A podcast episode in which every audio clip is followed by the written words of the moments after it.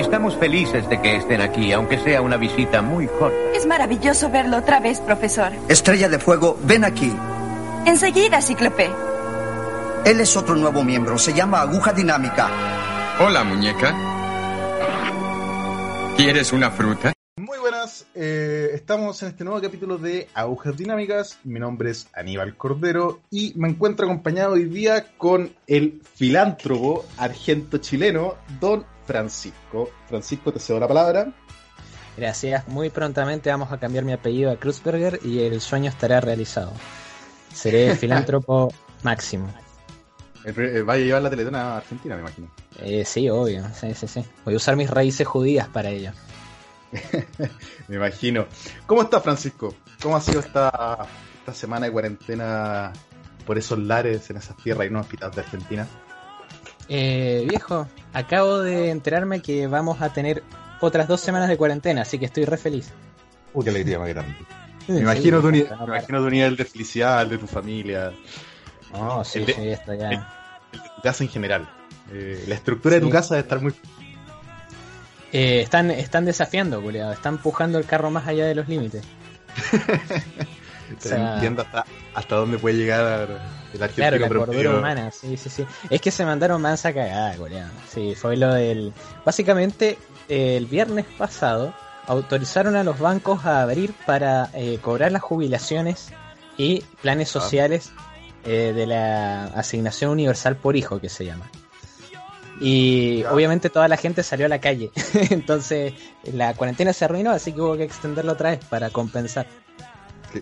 Que ese es un trabajo de los grandes encargados del país. Sí, ¿Te puedes imaginar que esa gente que cobra sueldos millonarios estuvieron en una sala?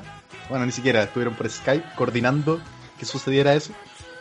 Eh, sí, bueno, de hecho han sido... Previeron que sucedería, weón. Es que eso es lo que me sorprende, porque he hecho las declaraciones de Fernández, no las de Fernández, sino la de súbditos de nuestro querido presidente, fueron algo así como eh, el presidente está muy molesto por lo que ocurre. Está bueno, sí. el, benévolo, general Fernández. Sí, sí. Bueno, nada, eso. Así que tenemos dos semanas más de esto. Así que, por favor, por favor, sáquenme de aquí. Bueno, eso. Aquí, aquí en Chile estamos igualitos. Eh, ahora, mira, lo, nosotros somos a la chilena. Como que decidieron que de las comunas que están en cuarentena en Santiago, eh, hay ciertas comunas que se van a mantener en cuarentena, otras van a hacer cuarentena parcial, o sea, dijeron que ya del límite de esta calle en adelante no hay cuarentena, pero en esta calle sí. ¿Cachai? Y eso fue como en tres comunas. Y además metieron la, metieron una nueva comuna cuarentena, que es Puente Alto, pero metieron cierto sector de Puente Alto. Entonces la weá eh, es un está hecho. Exactamente. No, no, nadie entiende nada. Extendieron la semana, o sea, la cuarentena una semana más. Eh, pero no se sabe qué va a pasar, ¿cachai? Eh, está, está, el caos, sí, netamente. Bueno, esto lo hemos hablado. Aquí los que nos gobiernan en Chile y en Argentina son monos apretando botones en este momento. Eh, sí, se han visto superados ampliamente por, la, por las circunstancias. Sí, o sea, yo creo que decir superado es poco. Están, ni siquiera estuvieron a la altura. Eso, eh, como que partió la carrera y los buenos ya estaban atrás, ¿cachai? el, el, coronavirus llegó antes que ellos, entonces no, no bueno, hay mucho más que hacer. Claro, es que de hecho eso fue lo que pasó. El coronavirus llegó antes que ellos. Y yo no sé cómo, siendo que era sabido que esto existía. Piensa, acá en, acá en Chile llegó el primer caso, si no me equivoco, el primero de marzo se confirmó. El primero de marzo. Claro. Y la enfermedad ya, o sea, y el virus ya llevaba dos meses que estaba en todo el mundo, eh, que todo el mundo sabía. O sea, en Chile era noticia diaria el tema del barco, creo que era, que llevaba pasajeros, que estuvo en el puerto los días de, que tuvieron que hacer cuarentena en el puerto y que no dejaran salir la gente. Esa fue noticia durante todo febrero y, y nadie se preocupó. Eso es lo que me, me pregunto a mí. ¿Cómo puede suceder eso? No, sí, sí, es una cosa eh, de locos. Eh, justamente porque varias empresas habían ya tomado medidas antes, durante febrero. Claro. Entonces, claro, eso es como que los gobiernos no hayan tomado las medidas igual. Igual, nosotros dentro de todo, como que nos un poco más, pero eh, culeado. La... Bueno, Aquí en Chile dicen que el virus se, se, está chilenizando porque no está, no sigue los mismos patrones que en los otros países, aquí afecta a otro rango etario, ¿cachai?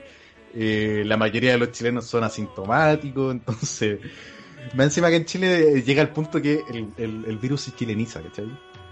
Eh, claro, sí, no, acá el virus eh, no, no. que el virus como que el peronismo no lo logró peronizar, pero pero bueno. Ahí, el problema es que llegó el virus y se enfrentó que aquí los chilenos tenemos una calidad de vida de mierda, weón, y el sistema, el sistema inmunológico y el cuerpo de todo, de cada uno de nosotros está destruido por dentro. O sea, el, el weón que come su paipilla en la esquina en Estación Central, dudo que, que le haga algo el coronavirus, ¿cachai? A eso. sí. todo, esto en tono de broma por si acaso, no, no nos vayan a, jugar. Aquí respetamos la cuarentena. Yo por suerte, mi comuna no está en cuarentena total, eh, pero de igual forma yo no salgo, estamos haciendo cuarentena en casa desde que empezó todo el asunto fuerte acá en Chile al menos.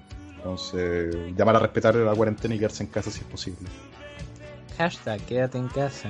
Claro, que hashtag quédate en casa, para, no ser menos, para ver si podemos, podemos captar potenciales eh, audiencias en ese O sea, qué rastrero, Claro, ahora voy a poner en todos los hashtags de este capítulo coronavirus, coronavirus, coronavirus. ¿Cachai? Para, para engancharme todo. Bueno, me parece, me parece muy bien. Bueno, eh, habiéndonos puesto al día de nuestra semana, eh, habiéndonos enterado que estamos vivos todavía, eh, sería momento ya de pasar a nuestro tema central, un tema central muy esperado por ambos y esperemos que a, la audiencia también le guste. Yo a la mayoría de la gente le va a gustar, me imagino. No va a faltarle el, raro, como diríamos, el, único y diferente que no, que no va a apreciar este podcast. Pero Exactamente. Así que llegó el momento de pasar a nuestro tema central.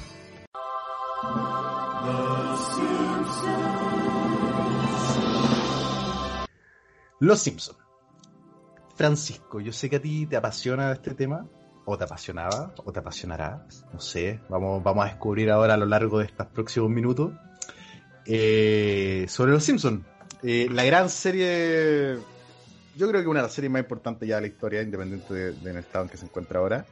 Eh, esta, esta, sátira creada por Matt Groening. Eh, ¿Qué te parece el fenómeno Simpson a grandes rasgos? Antes de entrar en profundizar. ¿Qué es que para ti esta familia amarilla de cinco integrantes? Y yo siento que los Simpsons eh, cumplieron un rol cultural muy importante.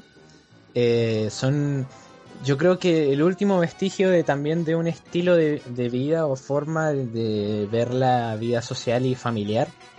Y, bueno, yo eh, sí.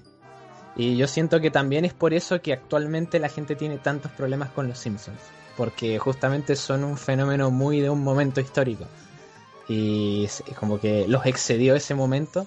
Y bueno, otras cosas pasaron también. Pero yo creo que también es eso que ver a los Simpsons delante de la televisión es el emblema y no verlos con celulares. eso. Claro, somos. No, y verlos, ver los Simpsons frente a la televisión y una tele de tubo, ¿cachai? Claro. Eh, la nostalgia máxima. La nostalgia máxima. Eh, bueno, esta familia, eh, compuesta por Homero, Marge, Barley y Maggie, que sinceramente yo creo que va a ser redundante.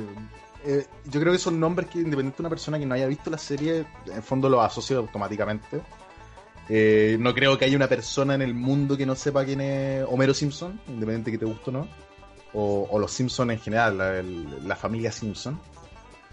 Eh, y como dices tú, en el fondo ha sido un fenómeno en diferentes áreas de la vida de todos. y personalmente, yo creo que ha sido algo fundamental en mi vida y en mis años de infancia. Sí, no, absolutamente. Y, también, bueno, yo creo que es eso, lograr como concentrar el espíritu de una época. Porque los Simpsons eh, partieron en el 90 y... No, en el 89 creo que partieron. El 89, sí. El debut de los Simpsons hizo el 17 de diciembre de 1989. En la actualidad lleva más de 600 episodios. Eh, partió como cortos que forman parte del show de Tracy Ullman. Eh, el primer de estos cortos fue emitido el 16 de abril de 1987 estos cortos eh, a lo largo de la serie han sido mostrados, eh, en- generalmente en especiales, como son... Sí, eh, el del 138 capítulo. Exactamente, el capítulo... Eh. Sí, ese en el que anima... mm, Troy McClure. Troy McClure, Troy McClure, soy Sí. Troy McClure. Quizás me recuerdan de bla bla bla. Sí, ahí se muestran algunos cortos que yo creo que el, que más ha trascendido de estos cortos que tienen una calidad, es una animación hecha en computadora por, yo creo que Matt Groening y el amigo. Eh, yo creo que el, el que más trascendió y que se ha vuelto técnicamente un meme, al menos acá en Chile, es el de la mente. Ah, Cuando Bart le dice, o- o- ¿Qué Homero es la mente? preguntando a Bart y le dice, Bart, ¿qué es- eh, Bart le pregunta a Homero qué es la mente y Homero le dice, o sea, le pregunta si es un, un sistema de impulso y se volvió un meme acá en Chile, eh, se volvió un meme también entre mis amistades, eh, también siempre nos preguntamos qué es la mente. Y bueno, y esto, tú al ver estos cortos antiguos con una calidad baja, con diseño de los personajes que variaron completamente al diseño final, o sea, Bart Simpson era una weá eh, deforme, encuentro yo cuando se reía, Homero cuando se reía, March cuando se todo en verdad. Sí, eh, es verdad. Pero también tiene una cosa que es que conservan sobre todo las primeras dos temporadas, que es que los personajes son sumamente expresivos y muy Ya, sí. plásticos los, los rostros. Es como que se deforman rapidísimo. Y yo siento que es una cualidad que, que es importante en la animación. Es como...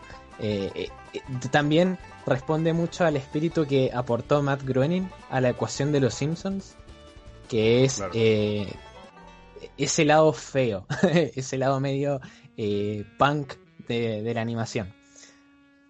Y, bueno, yo eh, creo que justamente los, esos cortos de los Simpsons eh, son la pura demostración de qué era lo que aportaba principalmente Matt Groening a la, a la ecuación. Claro. Estos cortos bueno, alrededor, duran como cuatro minutos cada uno, son literalmente son cortos, valga la redundancia. Pero sí, en el fondo tiene un, el aura que, que inspiran, o la esencia que inspiran estos, estos primeros cortos, eh, que en el fondo era la prueba, la demo de, de lo que después sería la, la familia. Eh, claro que está ese tema de la expresividad, los dibujos feos, eh, los cambios de expresiones rápidos, que posteriormente también se volvieron memes. O sea, está lleno de páginas en Facebook de la de, la, de los captions de, de los Simpsons, de cuando Lisa mira, Bart mirando de frente, Lisa riéndose, ¿cachai? Eh, pero sí, sirvieron de base completamente a lo que sería después, que en fondo el- es el notar el, el alza de presupuesto ya cuando tení, cuando, cuando das paso al producto definitivo. Claro. Y yo creo que, bueno, eh, por ejemplo, cómo se, cómo se originan los Simpsons, o, o sea, parten de esos cortos, pero ya la cuestión compuesta eh, totalmente, que sería el primer capítulo que es especial de Navidad, igual es una historia interesante cómo, cómo llegan a ser los Simpsons. O sea, porque uno normalmente menciona a Matt Groening, pero también eh, pasa por alto, digamos, al, eh, a los otros dos componentes que aparecen en, en todas las pantallas de inicio de Los Simpsons, que son eh, James L. Brooks y Sam Simon. Exacto. Exacto. Y, y bueno, eh, ¿cómo, ¿cómo llegó a ser? Digamos que no es solamente el esfuerzo de Matt Groening, sino que es la participación de estas otras dos personas las que hacen que Los Simpsons sean lo que son. Y, Claro, tiene, tenía un componente de, de, de guionista, de mentes trabajando, sí. Posteriormente, cuando ya a Matt Groening se les dio pauta libre, en el fondo, cuando ya la figura de Matt Groening creyó- creció como el creador de Los Simpsons, eh, los, los proyectos que tuvo después no fueron, de partida ninguno fue más exitoso que Los Simpsons. Difícil que, claro. que él sea capaz o que alguien sea capaz de crear algo más importante con mayor éxito o más importante que los Simpsons que no significa que no sea mejor que los Simpsons al menos que los actuales eh, para que se entienda bien Sí, sí. pero cuando Pero- cuando se le dio luz verde a Futurama Futurama a mí me encanta Futurama eh, muy por encima para no, no desviarnos me encanta Futurama la segunda temporada no me gustó ya cuando en el fondo revivieron que ahí tengo entendido tuvo mayor carta libre Matt Groening y la otra serie que es Desencanto, que esta serie estrenada hace como dos años en Netflix, no la he visto, no, no, no podría opinar Ah. de ella. Sí, yo no me gasté. Pero bueno, ahí en Futurama vos tenés, yo, en Futurama tenés como esa cuestión, que es lo que pasa, que Matt Groening, eh, tirado a su propia bola, es mucho más ácido. Y es mucho más Claro. eh, como, como cochino con las cosas que, que dice. Pero eh, lo que es Los Simpsons y por qué te gustan tanto también es por las relaciones que hay. Y ese es el aporte que hizo Sam Simon y James L. Brooks. Que James L. Brooks, por ejemplo, dijo, eh, no puede ser que todo sea oscuridad en Los Simpsons. O sea, es Claro. como tiene que haber un lado eh, humano o, o, ¿cómo se llama? Eh, de, de unión familiar, etcétera. Es como que está bien. Todo, Es que todo con el tono ácido, pero al final igual vos sabés que es una familia, que se quiere. Claro, que eso es el, yo creo que eso es el tema central que diferencia a los Simpsons del resto de series propias de Matt Groening o, o, del, o de la propia eh, categoría Simpson, donde podría entrar eh, Padre Familia, donde podría entrar eh, American Dad. En el fondo son como el mismo estilo de serie, al menos en la actualidad. Eh, la gran diferencia es eso, que lo- Los Simpsons era, un- era una sitcom, ¿cachai? Era una familia. eh, yo creo que, más, si, si le hubieran agregado eh, voces de público de fondo, hubiera quedado como si la weá fuera una grabación en vivo, ¿cachai? Sí. Eh, y que el componente humano es lo que gran eh, la gran diferencia yo creo en el resto de proyectos de Matt Groening porque en Los Simpsons todo esto lo vamos a entrar a, tratar más con mayor profundidad pero en Los Simpsons tú de verdad encuentras una familia con las dificultades con eh, eh, lo- los conflictos propios de las familias, ¿cachai? Con los momentos de amor de familia, eh, las dificultades propias de cada persona. En el fondo es un día en la vida de una persona común y corriente, al menos en las primeras temporadas. Sí, sí, absolutamente. Y bueno, de hecho es también lo que fue cambiando en Los Simpsons. Eh, vos ves las primeras dos temporadas y son abismalmente diferentes a lo que terminó siendo. No, exactamente. O sea, eh, yo me hago cargo de mis palabras, eh, que posteriormente me, tomaré el momento de, argumentar, pero para mí los Simpsons actuales es ver un Hora de Aventura, o sea, intentaron imitar lo que es Hora de Aventura, intentaron imitar lo que es Clarence, intentaron imitar las diferentes series juveniles de momento, ¿cachai? Eh, intentaron imitar eso y en el fondo te un, juntando todo, armáis un, un, ¿cómo decirlo? Un, una tontera, una bola de cosas que no, que no pegan ni juntan y que en el fondo conllevan a, a los diferentes problemas que ha tenido los Simpsons en la actualidad. Eh, sí, absolutamente. Y, y bueno, yo de hecho ya voy a decirlo desde ya, yo no me gasté en ver más allá de la temporada 16. Ya. No, yo tampoco. O sea, he visto más allá, pero eh, ahora, el último tiempo, yo de ahí en adelante ya no veo. Entonces, eh, sí, porque ya, en el fondo, como te digo, esto es un tema que vamos a tratar de a poco, pero se va, se va degenerando lo que es Los Simpsons, que, que bueno, en verdad sería momento ya de empezar a, a desarrollar los temas para poder llegar a ese punto, que, que yo creo que es el que más queremos conversar ambos, eh, en la actualidad de Los Simpsons. Pero para eso tenemos que hacer primero diferentes escalas. Y la primera de ellas es, eh, nos van a perdonar los radioescuchas, o sea, los auditores argentinos, eh, si es que hay. Eh, pero vamos a tratar netamente Los Simpsons en Chile. Eh, la llegada de Los Simpsons en Chile, en virtud que Francisco conoció, se, se introdujo en, en lo que es Los Simpsons acá. Eh, y que el- aquí Los Simpsons ha sido un fenómeno, como te dije antes de empezar el programa, que hay una generación Simpson, ¿cachai? Sí. Y yo puedo, hablar brevemente de, de lo que pasó en Argentina como curiosidad, pero, pero es- Claro. Pero demos comienzo a esto. Mira, en Chile los Simpsons llegaron el 28 de junio de 1991. Llegaron en una época que no creí que habían llegado, la verdad. O sea, yo tengo que decir que estudié esto. Me, me dediqué a estudiar. Eh, y yo no pensé que habían llegado tan antes. O sea, tan en los 90. Yo pensé que habían Sí, llegado más cerca, más cerca de los 2000. Pero yo también me sorprendió eso, ¿eh? me sorprendió. Yo lo que sí sé es que uno de los eh, precursores de que a Chile llegara Los Simpson es el actor, director, guionista, bla, bla, chileno, don Boris Cuercia. No sé si lo ubicas. No. Boris Cuercia es un... Mira, te podría decir películas, pero probablemente vas a decir que no la has visto o que son muy malas, porque lo son. Donde encuentras eh, El Rey de los Hueones, Ah, ya, sí, sí, sí. sí, eh, sí, Chile Puede, Sí. El rey de los hueones la conozco, sí. El actor principal, ese es Boris Huerce. Bien. Huerce, digo. Eh, y bueno, llegó en 1991 acá a Chile, eh, a Canal 13. Eh, la casa que, si no me equivoco, ha sido la única que ha tenido los eh, Canal Nacional, Los Simpsons por televisión abierta. Y que llegó un momento, al menos en- entre el 2007, 2012, en que Los Simpsons eran Canal 13.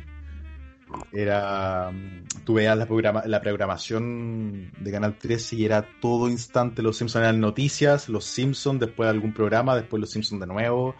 Y era todo el día, como te dije, eran, llegaba a ser 6 horas de, de Los Simpsons al día. Sí. Eh, literalmente esa- eran pagadas las facturas en Canal 13. Esa, eh, bueno, esa gilada se vio un poco en, en canales de acá como Canal 9 de Televida o Canal, incluso Telefe, eh, muchas veces, que era que los Simpsons estaban en el desayuno, en el almuerzo, en la merienda y en la cena. O sea, estaban en todo momento los Simpsons.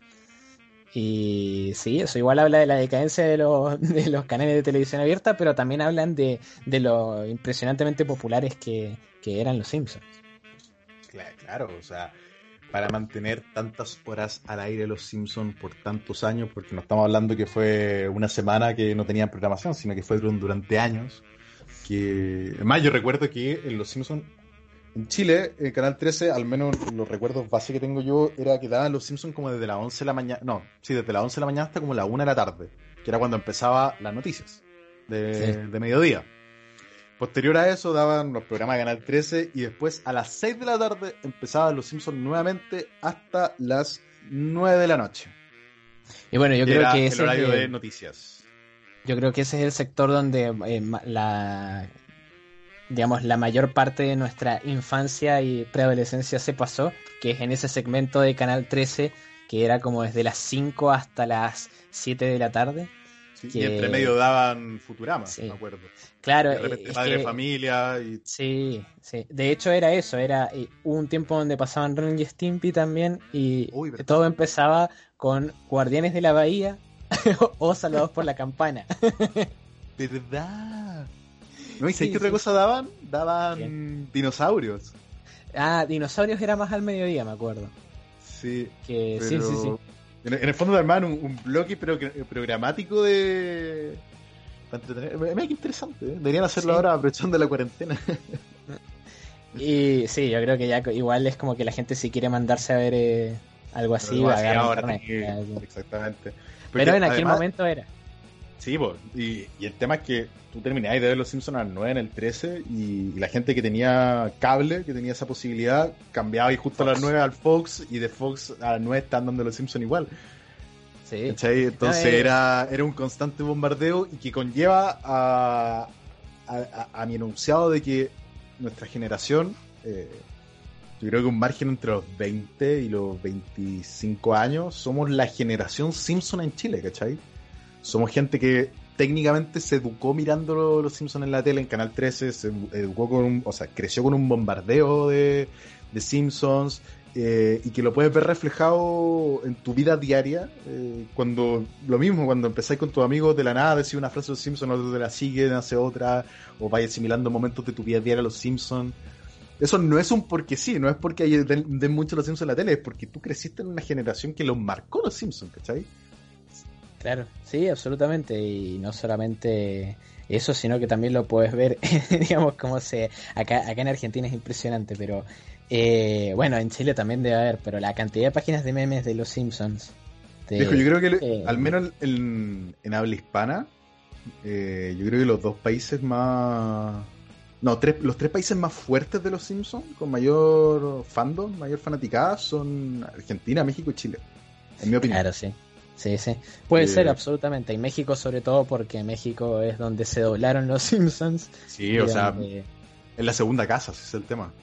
Claro, sí. en la segunda casa y, y, y hay un tema que lo mismo, al, ser la generación Simpson, eh, es un humor transversal, weón. O sea, yo tú puedes agarrar un meme mexicano sobre los Simpsons, un meme argentino sobre los Simpsons, un meme chileno sobre los Simpsons y los vas a entender los tres, ¿cachai? Algunos tienen los modismos típicos, el, el modismo chileno, el modismo argentino, el modismo mexicano, pero, pero el, el- el- fondo lo vas a entender. Vaya a cachar qué capítulo es, vaya a cachar a qué hace referencia, vaya a cachar. Claro. Que en lo personal encuentro algo muy bonito, la verdad. Que, que algo tan. eh, tan banal como los Simpsons, en el fondo termina uniendo a tanta gente porque se te vuelve un tema de conversación. eh, pu- pueden hacer amistad a raíz de eso, ¿cachai? Sí, es lo Eh, mismo que pasa con Dragon Ball, son cosas ya que han atravesado muchísimo. Exactamente, que Dragon Ball es el único programa que une a, lo- a la gente, a los flights con, con los otaku. el gusto en común, el gusto en común, weón. Y bueno, eso es, eh, ¿cómo se llama? El- la cuestión con los Simpsons. El- la franja horaria esa donde también es que no había muchas cosas más para, para hacer o ver. No. Yo creo que pasó al menos acá en Chile justamente con el tema, con un, con la crisis dramática que hubo. Mira, o sea, me estoy aventurando que en algo que sé, tampoco manejo, ¿cachai? Pero que en Chile hubo una crisis dramática en, los- en todos los canales a raíz de lo mismo, de que no, que no- en el fondo en, en Chile no se producían obras para poder, o material para poder exhibir en televisión, ¿cachai? Y que conllevaron a, por ejemplo, a Canal 13, que, que fue después del, del lapsus de las grandes, o sea, no quiero decir grandes teleseries, de las teleseries exitosas que tuvieron, eh, llegó el lapsus de, oye, no tenemos nada que hacer y no tenemos con qué rellenar, mete los Simpsons, ¿cachai? Que yo no sé cómo serán los acuerdos de licencia, bueno, hablando de licencia, eh, yo no sé cómo serán los acuerdos de licencia para la para emitir los Simpsons, Eh, yo no sé, te- tengo entendido que compran ciertos capítulos, ¿cachai? Pero no sé cuántas veces pueden emitirlos, no sé, ahí desconozco ese tema.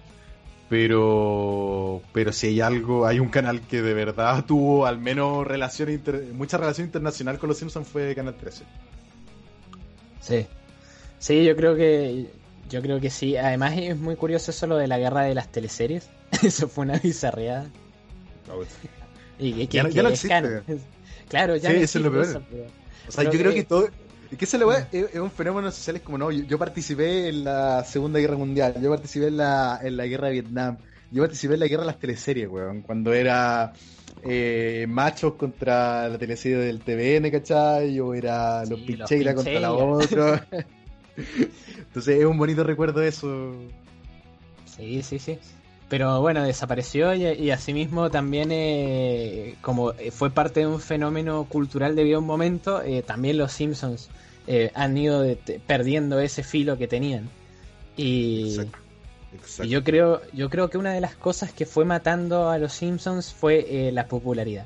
Eh, sé que suena como el comentario hipster para hacer, pero en el fondo si vos te pones a pensar eh, ¿qué era una de las cosas que caracterizaba a los Simpsons? La sátira, el comentario sobre, bueno, eh, la América eh, que se ha ido, la América nuclear que se ha ido descomponiendo y, y todos esos aspectos eh, se fueron perdiendo en la popularidad y se fue pasando a un modelo más de...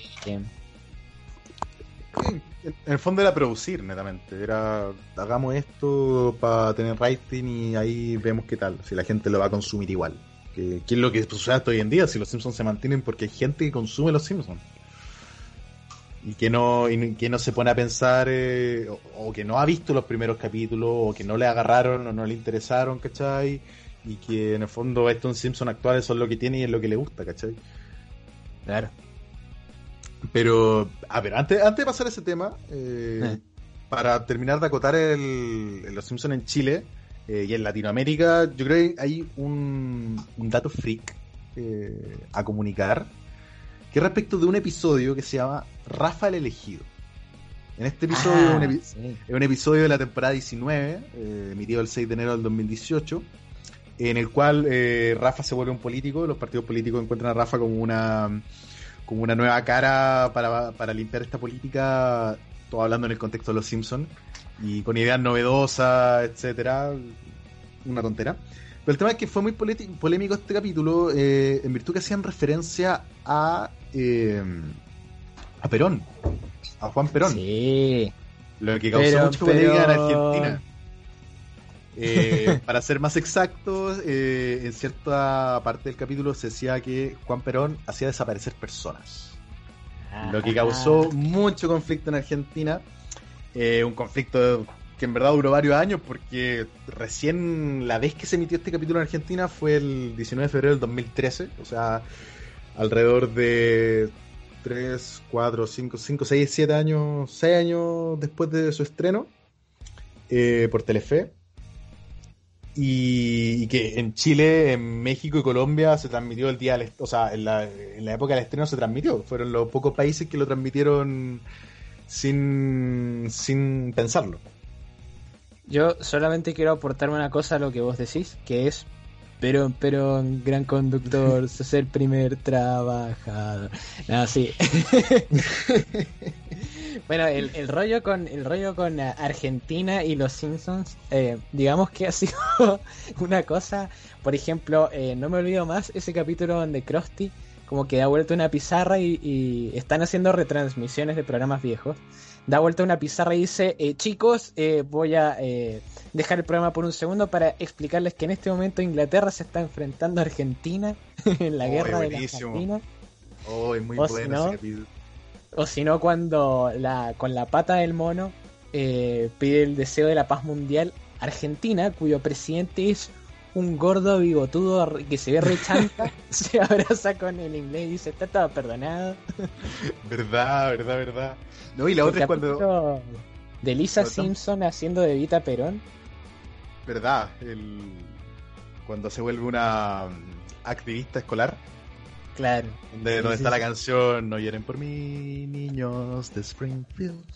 Sí. Eh, me gusta ese capítulo, me gusta. Eh, pero sí, o sea, hay harta referencia. Me acuerdo también, a, eh, si no me equivoco, cuando están buscando, en el capítulo en que están buscando una sede para los Juegos Olímpicos, también sale. En el fondo sale una mujer que supongo que. No sé en qué año será en verdad, pero eh, sale una mujer diciendo: No, están todos locos, Argentina o Buenos Aires, dice, para sede de los Juegos Olímpicos. Eh, bueno, eh, a Chile no hay, no hay tanta, tanta referencia, la verdad. Eh, nombran a Don Francisco, eh, a Zamorano lo nombran, eh, nombran a Santiago de Chile, eh, pero no mayor, no mayor referencia, la verdad. Y yo Es- creo, contando y, y- y- y fiándome de mi, de mi memoria, son las tres veces que yo me acuerdo referencias a, a Chile. Y lo que pasa, por ejemplo, estas referencias que, que te digo son, son en el son en inglés, en, en el idioma original. Entonces eh, ahí te das cuenta como bueno, Argentina digamos la- las cosas que ha tenido, que ha hecho, te- han tenido un impacto internacional como mucho más grosero. Y Chile ha tenido un impacto grande, pero mucho más a nivel regional, que recién ahora es como que Chile es parte de la comunidad internacional de forma Claro. mucho más agresiva. Pero, Claro. pero antes, eh, eh, yo, culiao, una pequeña, un pequeño inciso, siempre me acuerdo de un amigo de mi viejo que estudió en Inglaterra y que estaba en la universidad, esto debe haber sido como en los 80 por ahí, y el tipo lo invitaron a ver un documental sobre Chile y Ya. los ingleses y eh, mostraban a, como si hubieran solamente casas chamanes, o sea, eh, casitas de, de paja, chamanes, etcétera. Y le dijeron, uy, vos vivías ahí, y el tipo como, no, ¿qué pasa? Entonces, también la percepción internacional sobre Latinoamérica es muy reciente de que somos un lugar civilizado donde hay más que Brasil y Chile. Y que en Colombia hay más que narcotráfico. Entonces, bueno, eso también ha hecho que nuestra presencia en, en Los Simpsons, etcétera, sea mucho eh, más comedida. Pero, pero sí, eh, eh, digamos, también como cápsula del tiempo, Los Simpsons ha tenido una, un rol muy importante. Pero, y a lo mismo, yo te quiero preguntar, Francisco, ¿cómo conociste tú Los Simpson? ¿Cuál fue tu primer acercamiento o, el, viaje que llevaste eh, durante lo mismo? Porque yo te conozco, yo sé que tú mismo lo has dicho, hasta la temporada 16 viste y yo sé que la has visto varias veces. Eh, ¿Cómo ha sido todo este proceso de, conectarte con Los Simpsons, conocerlos, eh, identificarte todo lo que conlleva? Y yo los Simpsons los conocí cuando muy chiquito, debo haber tenido 4 o 5 años, porque los pasaban a la noche en el canal 13. Y era como una cosa que no podía ver porque mi, mi vieja no quería que los viera. Entonces, bueno, tenía, tenía ahí como esa prohibición, entonces era ese dibujo animado que no podías ver porque supuestamente era algo cochino o algo eh, para adultos. Uy, Y- South Park Evangelion. Son las dos cosas que se vienen a la mente Eh, inmediatamente. claro. Absolutamente, sí. cosa que no puede ver los Simpsons son para Evangelion. Listo. Sí, eh, y Evangelion era más tentador aún porque tenía la publicidad esa de Chilevisión que lo ponían algo como la segunda venida de Cristo, culiao. Para mí, para mí una obra de arte, para mí una obra de arte esa publicidad, la verdad. Yo creo que ha sido Sí. una de las grandes publicidades que se han hecho. Yo no sé quién habrá sido el, o, si habrá una, alguna forma de ver quién dirigió en el fondo ese pequeño comercial, pero pero está muy bien hecho. En, el fondo te, Sí, te deja metido. Ya la pomada. Exactamente, te vende la, serie automáticamente. Ya. Pero para no irnos en, por las ramas, eh, bueno, en el fondo lo, veías a escondidas y rompiendo la ley. Sí. Y después, bueno, se volvió ya una cosa inevitable porque los pasaban a las 5 de la tarde, que fue en ese horario que empezó a, a principios de los 2000, creo, que es cuando los Simpsons pasaron a, a formar parte de ese bloque de donde al principio de todo eh, pasaban cosas como Salvados por la Campana, el club de Tommy Jerry Jr., que, Claro. que tenía un jingle muy pegajoso. Y bueno, después pasó por ese momento donde Canal 13 tenía el bloque ese de retro. Y Claro. sí, Ese bloque donde los Simpsons emitían Canal 13. eh, claro, sí. Y bueno, eh, eh, también pasaban Hechizada, Mi Vida Genio, todas esas cosas. Y luego oh, los Simpsons. Buena serie. Qué que buena siempre serie, cor- quizá. Siempre coronaba básicamente los Simpsons ese bloque. Entonces vos te quedabas ahí desde las 5 de la tarde hasta las 7, dos horas de programación y los Simpsons te pasaban dos capítulos o tres. Y Créeme, créeme que no eras el único que lo hacía. O sea, yo creo que la mayor parte de la audiencia Sí, absolutamente. ese trayecto de bueno partir temprano viendo cada cosa que es lo que él porque después el canal 13 siempre siempre ha mantenido los Simpsons dentro de su parrilla creo que actualmente no lo tiene si no me equivoco actualmente no hace un par de hace como cuatro años que lo eliminaron completamente pero él ¿por qué lo mantuvieron tanto tiempo? porque era audiencia asegurada ¿cachai? Eh, yo creo que todos en algún momento en nuestra vida dijimos oye esta hora tengo que ver los Simpsons ¿cachai? que era casi una obligación era el el momento de, de sentarse y ver los Simpsons era un ritual técnicamente Bueno, sí, eh, de hecho, por eso, por ejemplo, le ganaban a cosas como eh, el Club de los Tigritos, porque me acuerdo que a esa hora era Saint Seiya, los Caballeros del Zodíaco o los Simpsons. Y bueno, los Simpsons siempre ganaban. Claro. eh. Mira, y otro tema importante, o sea, otro tema para charlar un día, el Club de los Tigritos, el, animación en Chile, el, el anime, la llegada, Sí, cómo, bueno, acá en Chile hay un meme, eh, a ver, un poco de historia, eh, se supone que en Chile el que metió la, la pasta base en las poblaciones fue Pinochet. Eh, ese es como, yo no, no- no puedo confirmarlo, yo no sé, pero ese es como el, lo, que, lo que se sabe a nivel normal, ¿cachai?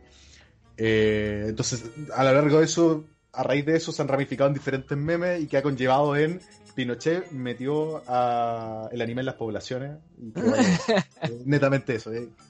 Sé, que, sé que explicándolo quita toda la gracia, pero cuando escuché lo que dijiste me dio mucha risa interna, pero para explicar un poco, yo sé que arruiné el chiste explicándolo, pero bueno. No, no, Eh, pero ahí tenemos otro tema, eh, el anime, eh, pero ya eso sería para otra, para otra ocasión. Sí, sí. Y re, bueno, y retomando el, en el fondo como uno conoció a Simpson, yo los Simpson no, no los partí viendo en la tele, la verdad. Eh, yo en mi casa había una sola tele que era la que estaba en el living. Eh, no teníamos cable eh, en, esta época cuando yo comencé a ver los Simpsons. Tuve cable cuando muy chico, después no tuve, y en el fondo toda mi infancia no tuve cable. Y la forma que tuve yo de ver los Simpsons fue por medio de un VHS de mi tío, eh, mi tío Claudio, que no creo que escuche, no creo que escuche esto, pero si lo escucha le mando saludos.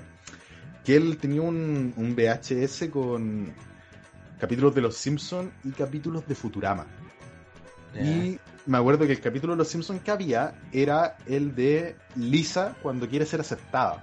Cuando van a la playa y en el fondo Lisa se Ah, amigos. sí, sí, y ese sí. capítulo, yo creo que he perdido la cuenta cuántas veces lo he visto, la verdad. Por lo bajo, X. 10, 12 veces lo he visto en mi vida, ¿cachai? Eh, y partía, y estaba ese capítulo, ¿cachai? Eh, y el capítulo de Futurama que había era el primer capítulo, entonces también el primer capítulo de Futurama me lo he visto tantas veces. Que, y ese VHS, weón, de verdad que lo vi caleta de veces, caleta de veces. Habían un par de cosas más, pero ya no me acuerdo qué era, pero eso era como lo central, era Lisa cuando hace nuevos amigos y el primer capítulo de Futurama, y así fue como yo me fui introdu- introduciendo en, en Los Simpsons y, y, y en Matt Groening también. pues. Claro. Después El- me, me tomé de, la, de Canal 13 y, y de su programación total de Los Simpsons, al igual que tú, en el fondo para mí era sagrado ver Los Simpsons en cierto horario, ¿cachai? Eh, yo hacía lo que dije al principio de, daba la, empezaba las noticias en, en, Canal 13 y yo cambiaba al Fox, en el momento cuando yo tenía cable, cambiaba al Fox para seguir viendo Los Simpsons, ¿cachai? Bueno, ahí hay una cosa que igual la gente con cable, yo esto lo conocí mucho después, pero igual le tengo cariño a todos los bumpers y, y la forma de seccionar en la parte de no molestar de Fox. A, a, mí me parece, de hecho, me acuerdo de algunos que eran bastante ingeniosos, como el de los daltónicos también tienen derechos. Eh, Ya, sí, que había uno de verde como los Simpsons, eh, verde como el sol, bueno, eh, había, había Con, cosas con los ingeniosas. años, con los años han ido, han estado medio dejado eh, la sección no molestar, que se mantiene, claro. Pero Sí. al menos con el tema de, de publicidad o, creatividad. Donde sí se ha visto reflejado, por ejemplo, en estos especiales que han hecho. Eh, casi, creo que como una vez o dos veces al año hacen estas maratón que o, o dan todas las temporadas de nuevo o es todo un fin de semana de los Simpsons 24-7, ¿cachai? Eh, y que eso da luz también de lo importante que es los Simpsons a nivel sociedad, ¿cachai? Porque para que un canal como Fox, un canal internacional, se dé el lujo de transmitir un fin de semana entero, 48 horas seguidas de los Simpsons, eh, es porque la wea da, ¿cachai? Es porque Sí. van a tener un, eh, tienen un rating asegurado y, y es ganar, ganar. Que, que en el fondo, yo- es más, no me sorprendería que esto sea como para que sean como estas cosas cuando la gente que trabaja en esto cuando se ponen mar- eh, metas, ¿cachai? Y dice, oye, estamos en esta fecha y no hemos conseguido tal nivel de audiencia, hagamos un especial de los Simpsons para pasarlo, ¿cachai? No me sorprendería que fuera así.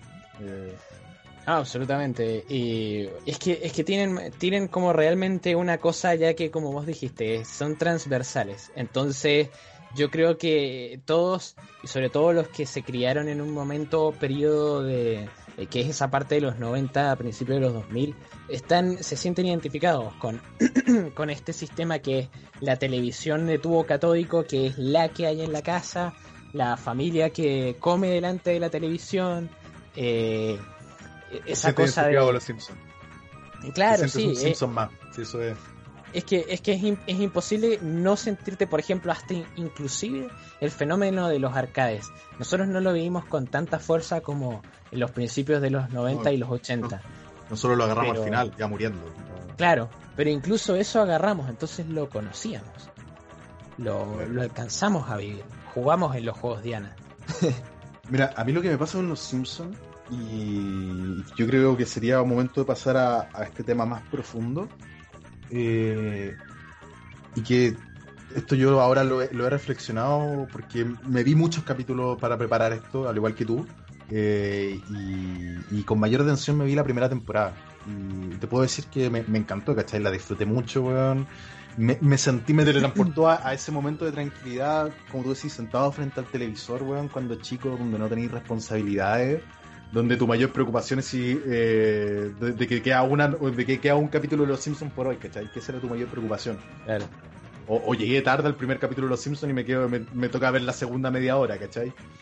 Eh, que es el tema de, de sentirse identificado, que, que, que es algo que al menos en la primera temporada yo lo vi muy latente con los conflictos familiares, con los conflictos personales de cada, de cada personaje, eh, cómo lo van desarrollando, o sea, tú veis los, ya el primer capítulo, el, el especial de Navidad, Sí. que veí que han marcado las personalidades de todos los de todos los personajes recurrentes. ¿Me- me Y en los, primeros, Eh, en los primeros minutos, viejo. en los primeros minutos, o sea, tú, tú veías a, a Homero y ya te das cuenta que, que el tipo de personaje que es, tú ves a Bart, tú ves a Lisa, eh, después al capítulo siguiente eh, también veía, veía a, lo- a los compañeros de clase de Bart, Lisa y ya todos tienen sus personalidades marcadísimas. Y eso es lo que a mí me dio mucho gusto, ¿cachai? Porque dije, weón, o sea, estos weones con... Porque ya los cortos... la temporada, la primera temporada parte después de los cortos, ¿cachai? Donde los cortos son Claro. lo dijimos, tien- tienen la esencia, pero son distintos.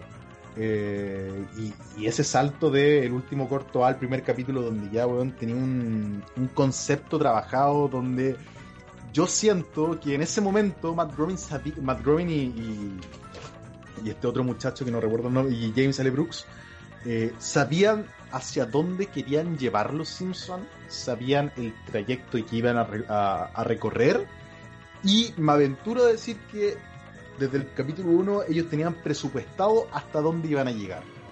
Que después no llegaron hasta ahí, sino que pasaron de largo y que en el fondo conllevó a, la decadencia de los Simpsons, al abandono de lo- los creadores, los diferentes creadores o los dif- diferentes partícipes importantes del, del proyecto, ¿cachai?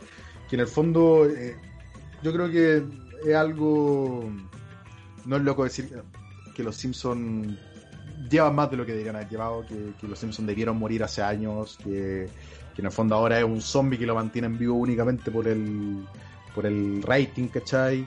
Y que eso es lo que, que decepciona harto, porque tú veías el primer capítulo y hay ideas claras, ¿cachai? Y hay conceptos de dónde, de dónde quieren llevar los personajes, de qué temas quieren tratar eh, dentro de la serie.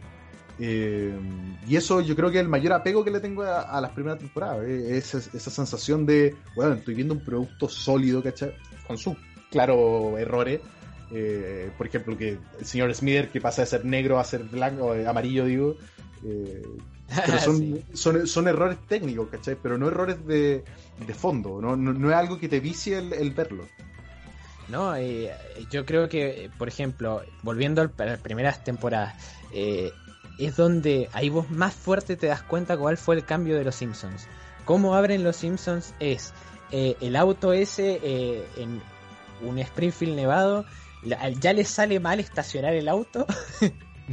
se meten, Homero se eh, empieza a pasar por la gente, ya te das cuenta, un tipo ruidoso, que, que no tiene mucha clase, marcha así como bien compuesto, intentando llevar como silencio, prestemos atención a los chicos, y ahí inmediatamente los hijos, Lisa, como bueno, la, la chica intelectual, la, la que justamente se gastó en explorar la versión alternativa de la Navidad, y Bart, el pendenciero que hace comentarios de fuera de lugar, etcétera. Es como todo. La primera llamada que hace Patty y Selma a la casa ya te deja marcado que Homero se lleva mal, que Patty y Selma fuman mucho y que Eso, vie- viejo, Sí. te, te, te- te- te demuestra todos los conflictos de familiares, ¿cachai? Sí, dejo, es absolutamente increíble y, y esa es lo brillante también de las primeras temporadas, que es que es una familia nuclear que supuestamente debería ser el ideal americano, pero que nunca es perfecta. Y eso fondo es, la sátira a la, a la familia nor- norteamericana, ¿cachai? Eh, Claro. Promedio. Tenía el, tenía el papá que tiene que, que es intelectualmente bajo, ¿cachai? Que, que, que es bruto, pero que tiene buenos sentimientos, ¿cachai? Pero que no sabe expresarse, que, que tiene una, un, un trabajo de mierda. Eh, tenía, a a- en este caso en el, estereotipo, estamos hablando, claro, eh, a, la, a, la, a la mujer de este hombre que, únicamente se dedica al cuidado de la casa, de los niños y, y- satisfacer al marido, ¿cachai? Eh, tenía a la niña con los... eh, al... ¿Cómo se dice? Al personaje de la familia que, que tiene un mayor sensibilidad eh, que, que Lisa, ¿cachai? Que, que a diferencia de todo lo otro, ella va por el lado del arte, ¿cachai? Tenía a Bart Simpson que que ya no, que, que no era no es la caricatura que hay hoy en día, ¿cachai? Que el, el weón era un Claro. Daniel travieso, pero era un niño que se portaba mal, ¿cachai? No era un delincuente ni un eh, un niño enfermo, ¿me entendí? Sí, no era un psicópata, eso. Era No, no, un- eso, no era, no era un psicópata, no era un weón que disfrutaba molestar a la hermana porque, oh, es bacán molestar a mi hermana. No, era un weón que molestaba a la hermana porque son, porque son niños, tienen 8, 10 y 8 años, ¿cachai? Eh, Sí, sí. Y, y también eso que era como, bueno, vos en Lisa veías la futura estudiante universitaria y en Bart veías el futuro eh, trabajador estadounidense promedio. Y es como Que el es futuro lo- ese ya estaba marcado. Que, que- que es lo mismo que después hicieron referencia en el capítulo de la boda de Lisa, eh, con el futuro, cuando Bart es un Ah, weón, es un sí. mecánico y el weón se dedica a destruir autos, tiene un, ¿cachai? Que, y, es, y es la copia de Homero, en el fondo eso, el- Claro. Lisa en el fondo es lo que Marx no pudo ser, ¿cachai? Eh, Es que claro, eso, es una relación, es, es muy, ay, muy bien esa. es justamente, March es la mujer que cortó su carrera porque tuvo hijos. Eh, era también sí, estadísticas todas, pero Exactamente, Claro. era, era un estudiante, era, era, era activista universitaria, ¿cachai? Eh, tenía una carrera con futuro, eh, era buena alumna y conoce a este tipo que, que, que es chistoso porque en el fondo la, la realidad supera la ficción, que esta weá se da, ¿cachai? La, la Claro. persona que, que en el fondo tiene proyectos de vida, o etcétera, que conoce a alguien que no y que en el fondo se va por el lado de la otra persona, ¿cachai? Que fue lo que es Homero, eh, sí, queda embarazada, ¿cachai? Lo que conllevó a March tener que dedicarse únicamente al cuidado, a Homero tener que buscar una pega cualquiera, ¿cachai? Que el, el técnico nuclear. Eh, y tenía a los niños, como te digo, que en el fondo los, los conflictos son de una familia normal, obviamente que cari caricaturizados, pero son, son, conflictos que se dan, o sea... Sí, ¿no? Mira, Incluso sería tengo... más allá. ¿Mm? Dime, continúa. No, no, no, pero te, termina tu idea, porque yo me voy a ir para eh, directamente a capítulos. Eh, ¿De la primera temporada? Sí. Al menos, o de los primeros. Entonces dale, dale, porque igual me iba a ir por ese lado. Así que. Bueno, continúa. Eh, incluso los temas eh, de, que tratan los capítulos o cómo los tratan es como eh, una cosa. Ese capítulo donde justamente Homero va a la reunión esta de la de la planta nuclear, que es como un camping, sí. y de repente dice, mi familia es una pija y quiero arreglarla. Y, y van a la... Ese, yo creo que eso es lo más importante. Más, esa reflexión de Homero, weón, yo creo que marca completamente la personalidad. El One tiene un trabajo de. O sea, ese capítulo marca completamente la personalidad de Homero. El One tiene un trabajo de mierda con un jefe de, mierda, ¿cachai? Eh, que ve al resto ascender a su lado, o sea, a, los que están a su lado ascender, ¿cachai? Eh, veo una posibilidad de, weón, necesito caerle bien a este weón para pa que mi vida no, no siga siendo este tormento que es. Te das cuenta que en verdad tu familia sí es un tormento, ¿cachai? Que están todas las las disfuncionalidades y veía el, el, reflejo de las otras familias que son perfectas, ¿cachai? Sí. Que es un conflicto súper que yo creo que a todos nos ha pasado. O sea, a todos vemos y decimos, puta, weón, que bacán sería tener, estar en esa familia, que bacán sería no tener estos conflictos familiares, que bacán sería tener estos problemas. Sí, y, y la conclusión final es justamente que, eh, que no, que justamente tu familia está bien. Todas las familias son imperfectas. Exactamente, y... que, que, que, en el fondo eso, que, que le, le, da el, el, el, toque de humanidad, de realidad. Sí, no, es, es, es, absolutamente genial ese capítulo. Y si no, otro que habíamos ya hablado previamente, que eh, es. Eh, ¿Cómo mierda se llama? ¿General Bart? O... Eh, sí, Bart de General o el General Bart. sí, Bart de los, dos nombres, bueno. los dos nombres que he encontrado yo, al menos en latino. Bueno, y, y, es como que ahí trata el tema de, del bullying como de una manera muy. muy Dijo, a mí me encanta ese capítulo. Yo creo que ese es mi capítulo favorito de la primera temporada. Por. Eh, mira, tengo notado el porqué, ¿cachai? Eh, porque lo que dices tú trata el bullying, eh, te muestra a Bart como un niño así, problemático, ¿cachai? Pero.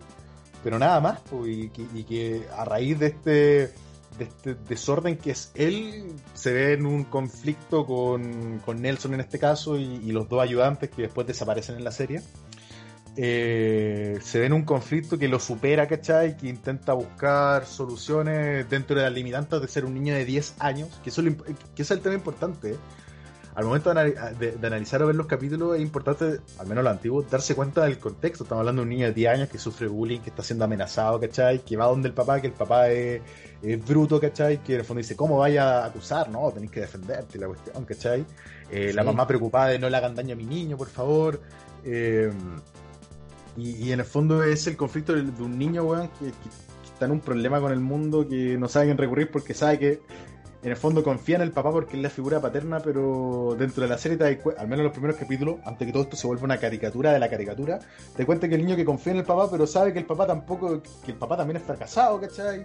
Eh, sí. todo ese conflicto y, y, recurre al abuelo, ¿cachai? Y, y, que a mí el abuelo Simpson en las primeras temporadas me encanta, weón. Me encanta es que... porque no es es la es sabiduría, ¿cachai? Es un, sí, una persona que abuelo... ha vivido guerras. Claro ha vivido guerras, ¿cachai? Tiene un conocimiento y recurren a él cuando ya la situación está ha excedido los límites, ¿cachai? No es el viejo decrépito que lo vuelven después. Sí, sí, yo creo que esa es una de las más grandes cosas que hay que criticarle a los Simpsons, es lo que han hecho con ese tipo de personajes. Que el, el abuelo Simpson era justamente eso, era el abuelo, una persona tosuda, eh, inquebrantable y que es como fuente de sabiduría y, también es como un retrato de, una América anterior, ¿me entendés? Y que eh, Homero es producto también de, eso, de seguir un modelo particular. Sí, pues. Y que, y que se ve reflejado en el mismo capítulo de Bar General, porque el abuelo, que en el fondo es un veterano de guerra que, que viene de, una, de generaciones anteriores a Bart, eh, dentro de este conflicto del bullying le dice, no, hay que seguir ciertas reglas, ¿cachai? Tenéis que hacer una declaración de guerra, tenéis que entrenar a los locos, ¿cachai? Eh, y ahí es cuando se forma el conflicto dentro de este capítulo, que en el fondo es defenderse de, de, Nelson, eh, para lo cual Bart recluta al, resto de, escolares que también se ven amenazados por este acosador y que empieza el entrenamiento y que empieza la referencia a Full Metal, ¿cachai? Empieza la referencia a Peyton, a, a Peyton, a, y a diferentes películas de guerra. Veía al abuelo disfrutando el hecho de. tenía un veterano de guerra. Eh, ¿Cómo decirlo? Transportándose a, una guerra a menor escala, ¿cachai? Que, eso es el, disfrute, porque eh, tú escucháis hablar al, al- abuelo Simpson dentro de este capítulo y lo escucháis hablar con, con ganas, ¿cachai? Disfrutando. Es más, dicen una frase, nunca me había sentido tan vivo. Sí, no, no, yo creo que esas son las demostraciones de por qué está, bueno, incluso en la segunda temporada, eh, otro capítulo que, que Bart, loco, es centro de unos capítulos muy buenos. Y la segunda temporada, eh, cuando Bart tiene una F, yo creo Mm. que es también otro de esos capítulos Oh, que tienen bueno. como todas las emociones juntas. Y es ese final como, ah, no le da la cabeza, pero es que se esfuerza realmente, es un esfuerzo sincero, ¿me entendés? Es como que por primera vez Bart como que se siente y dice, eh, loco, no, no puedo, no puedo fallar. Que es el Y- tema. Ya lo que voy con sentirse identificados, porque, weón, yo creo que todos la habíamos sido, o sea, todos hemos sido un Bart Simpson, weón. Esa, la frustración de, weón, esta weá me está superando mis capacidades, pero tengo que cumplir, ¿cachai? Y estamos hablando de un niño de 10 años. En fondo, y, y la frustración, weón, el, el, el saber, porque llega un momento que él sabe que el weón, que le cuesta más, ¿cachai? Sabe que va más lento que el resto, eh, y que lo dice, eh, que es el tema, dice, yo sé que soy tonto, yo sé que esto, ¿cachai? Y pero que quiere, quiere mejorar, pero no sabe cómo, porque él tampoco tiene las herramientas, ¿cachai? Eh, es un Sí, yo- de verdad que, que, muy, muy rico el concepto, weón. Yo, yo creo que justamente eso es uno de, los, uno de los fuertes de los Simpsons, es que cada personaje eh, encara un lado de la vida que es como muy particular y hace que igual eh, de todos saques algo. Porque Bart es eso, Homero es el, eh, la vida me superó y es como que tengo que también eh, ser capaz de ver lo bueno en aquello que... Que- que- Eso mismo te iba a decir. Que, que Homero, weón, es, es una persona fracasada que con los pequeños logros, ¿cachai? El weón es feliz. eh, Claro, eso, y es weón, como también acepta ese lado más simple de la vida. Claro, Exactamente. acepta ese lado Bueno, más simple de la vida. Y, Y en luego la primera Lisa- temporada tenía un capítulo para cada uno, que es lo otro. Claro.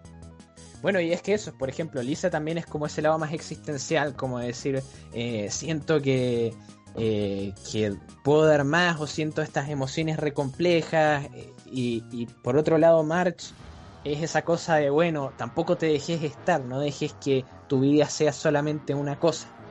Y yo creo que esos son como, por ejemplo, capítulos de March que son geniales. Es cuando, eh, este es mucho más adelante, es cuando juega bolos, o si no, la cuando... primera temporada ese, weón. Claro, o si no, más adelante cuando le tiene miedo a volar. Ya.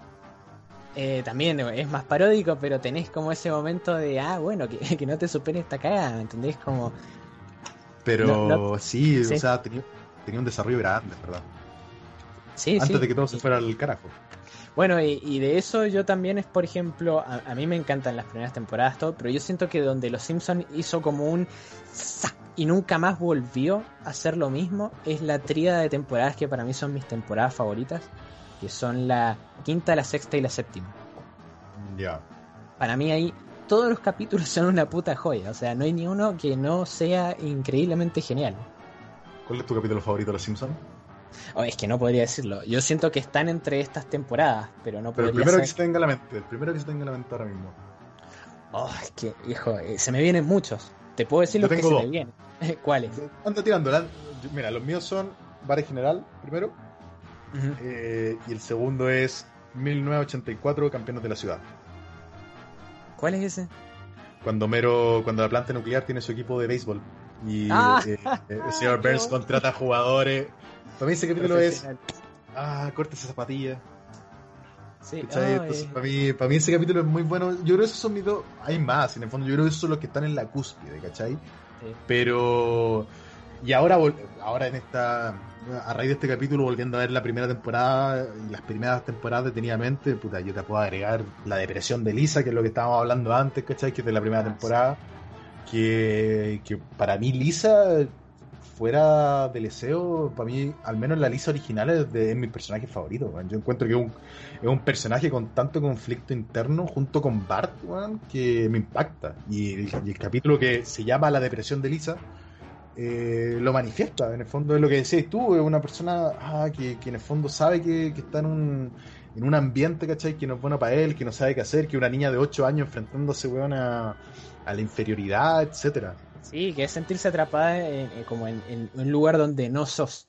Y en este caso es una- un pueblo chico donde realmente no hay mucho de lo que ella sueña y quiere ser. Y, que una bueno, familia en la que no podía expresar. Claro, y ese es el capítulo donde conocen sillas sangrantes, ¿no?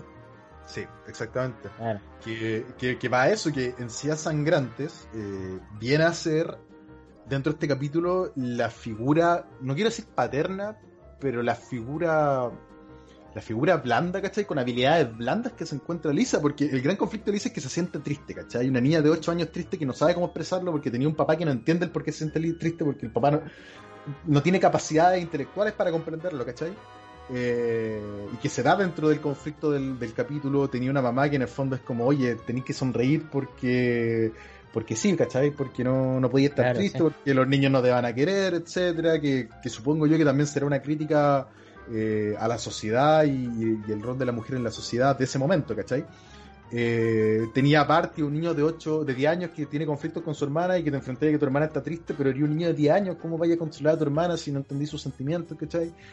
Y, que eso es Lisa, que Lisa, cuando le dice a la profesora están jugando quemados y le dice no quiero jugar quemados, ¿por qué? Porque estoy triste. Y quedan como, hoy ¿cómo voy a estar triste para jugar quemados? Y los niños se ríen de ella, ¿cachai?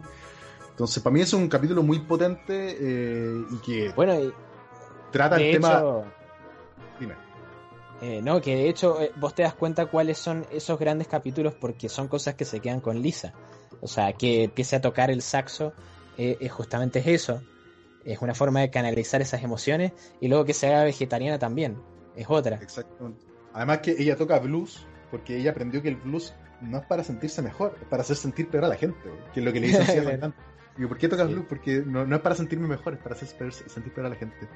Y sí, cuando se vuelve... En fondo cuando Lisa era un personaje rico, ese es el tema, era un personaje intelectualmente rico, ¿cachai? Eh, valóricamente rico y, y con conflictos propios de la edad y, y de una niña de esa edad también enfrentándose a conflictos de, de adultos, ¿cachai? Sí, ¿no? y yo creo que también es como eso, volverle a un personaje imperfecto, porque es también una, una niña de 8 años, entonces tiene sus caprichos, tiene, quiere el pony, quiere que todos sean de, de un estándar en el que ella solamente puede estar, eh, es insegura, o sea, tiene, tiene muchas cosas, un capítulo impresionante de Lisa también. Sí. Lisa's eh, Rival, que es cuando conoce a la, a la pendejita esta que es tanto mejor que ella intelectualmente. Ah, cuando le. La del corazón de. Sí, del de corazón vaca. de la Thor. Sí. Claro, la del corazón de la Thor de Edgar Allan Poe. Bueno, esa. Y yo siento que eh, ese es otro capítulo genial porque es como, bueno, sí, ahora tenés lo que querés. Tenés a alguien que es como vos. Pero ya no sos Tienes especial. competencia. Claro. Ahora, ahora vas a saber lo que es ser una más y ya no ser especial. Viendo los Y- Simpsons, weón, que tenéis que.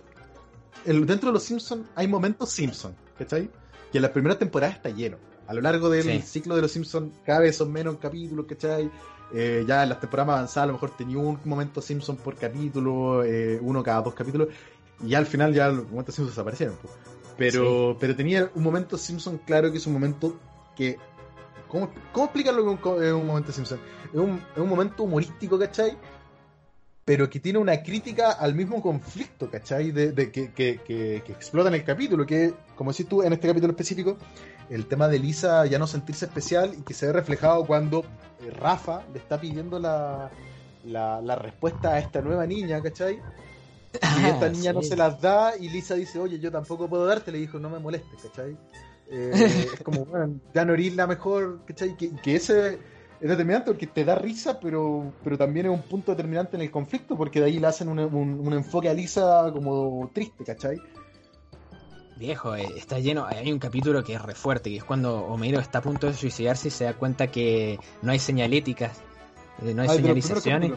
Sí, Y eh, viejo, ese capítulo es impresionante. Y tiene todo un arco para Homero y toda una cuestión de, de darse cuenta, bueno, sí, también hay cosas, hay cosas para hacer todavía. Un fracaso no significa el- la, Viejo, la ese- muerte.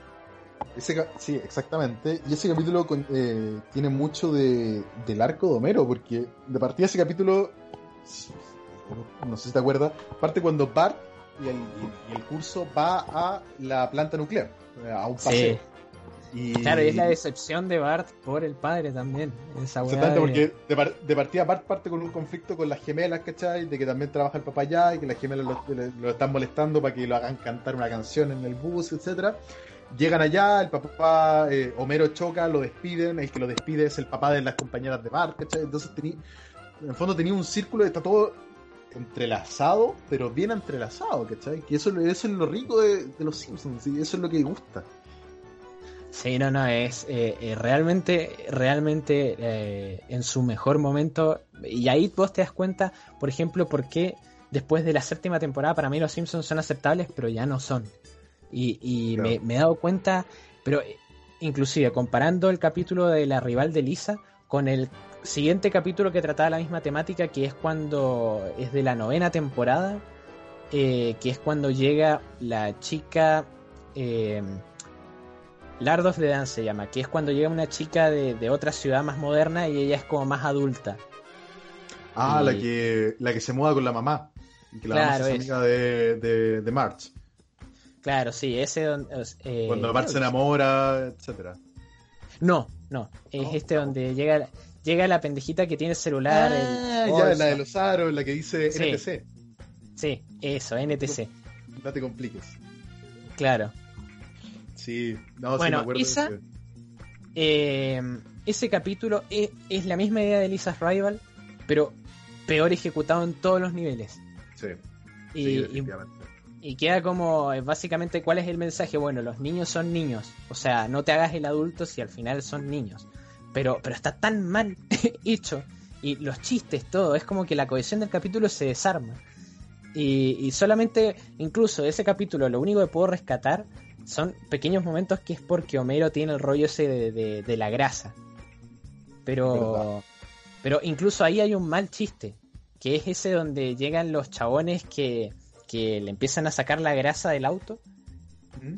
Y, y de repente le, le- Homero les dice, pero no se pueden llevar, esa es mi grasa. Y el tipo les di- eh, los dos tipos le dicen, eh, no, la- el negocio de la grasa es nuestro. Y le, pe- le quitan la pala y le pegan en la cabeza. El y el tipo dice, o sea, Homero dice, ¿por qué? Y dicen, porque también el negocio de las palas es el nuestro. Sí, ahí, ya como- pierde sentido. Y claro, eso, ¿me entendés? Es como, eh, viejo, eso antes estaba ejecutado de una mejor manera, no era tan fácil, ¿me entendés? Era como Que- que había capas del chiste. Eso es que es el tema, intentan extender tanto el chiste que ya la, la- ya se desvirtúa y se vuelve um, inverosímil, ¿cachai? Bueno, y eso es la temporada 9. O sea, imagínate, sí, ahí para adelante.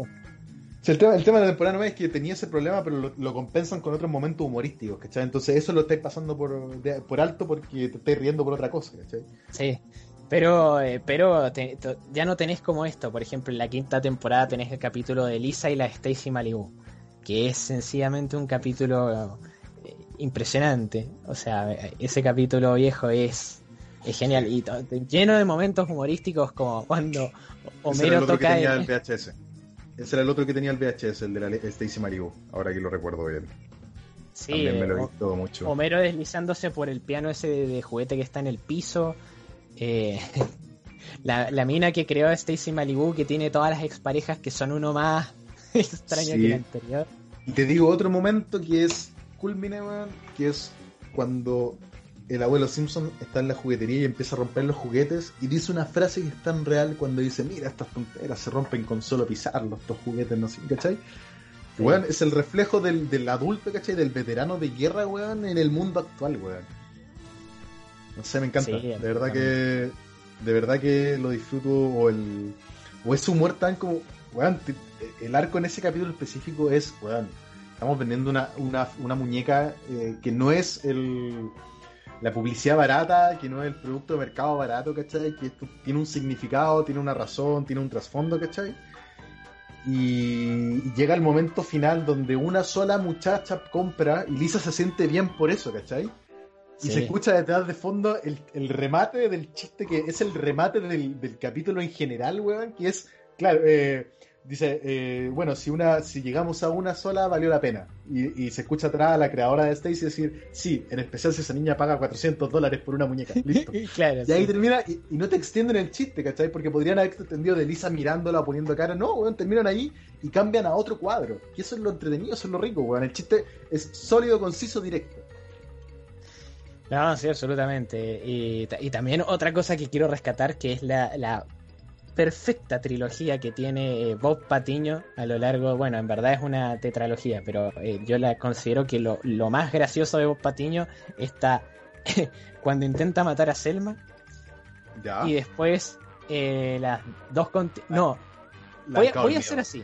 Es que, para, esta es la, la trilogía que yo considero que es la más rica de Bob Patiño, que es Cabo del Miedo, después Ya. cuando después cuando se hace alcalde y después cuando intenta que cierran la televisión. Esos tres capítulos de Bob Patiño, que son quinta, sexta y séptima, son, viejo, yo me he partido de la risa. La, la risa maniática de Bob Patiño. Eh, ese momento donde abren uno de los hangares y sale un alien con una barra de plutonio. Qué buen capítulo, weón. Sí, No, el cabo del o- o Cuando, cuando quiere destruir la televisión y Bart se queda dentro del recinto militar y Sí. Bart desesperada, mi niña está dentro y el guardia le dice, debe estar muy orgullosa. y, bueno, y Homero intentando botar la cuestión, entra con el auto, bota la reja y ahí están los, los pinchos de seguridad. po. Entonces weón, cuando se echa para atrás revienta la rueda del auto. Es buenísimo.